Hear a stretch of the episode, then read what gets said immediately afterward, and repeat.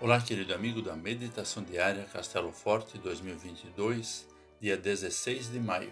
Hoje vou ler o texto de Kurt Rick com o título Deus chama.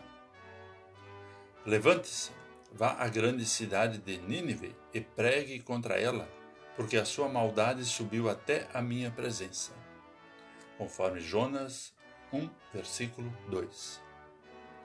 Jonas, homem temente a Deus, sentiu-se incapaz de atender a esse chamado. Ir para Nínive era pedir para ser linchado.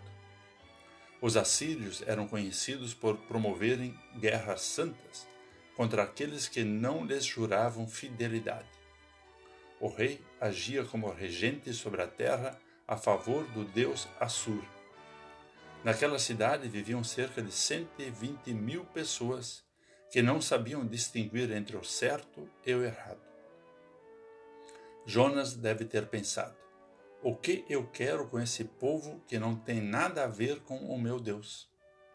Eles jamais se arrependerão de suas maldades. Também somos chamados por Deus. O primeiro chamado se deu no nosso batismo, quando Deus disse: Eu sou seu Pai e você é meu filho amado. Fomos batizados em nome do Pai, do Filho e do Espírito Santo. Em todo início de culto acontece o chamado de Deus. Estamos reunidos em nome do Pai, do Filho e do Espírito Santo. Nesse ato, reconhecemos que Deus é o nosso Pai. A palavra latina para chamar é vocare. Vocação é sinônimo de convite. Ao longo da nossa vida, Deus segue nos convidando para fazer parte do seu reino, e esse chamado é para ser vivido. O reino de Deus é feito de pessoas que agem no âmbito privado, profissional ou comunitário em harmonia com a vontade do Pai. Nós nos colocamos perante Deus e entregamos o nosso fazer aos pés da cruz. A exemplo de Jonas, por mais difícil que seja a atribuição, Deus nos capacitará.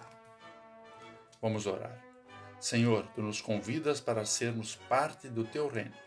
Capacita-nos a entender e viver essa vocação. Oramos em nome de Jesus. Amém. Aqui foi Vigan Decker Júnior com a mensagem do dia.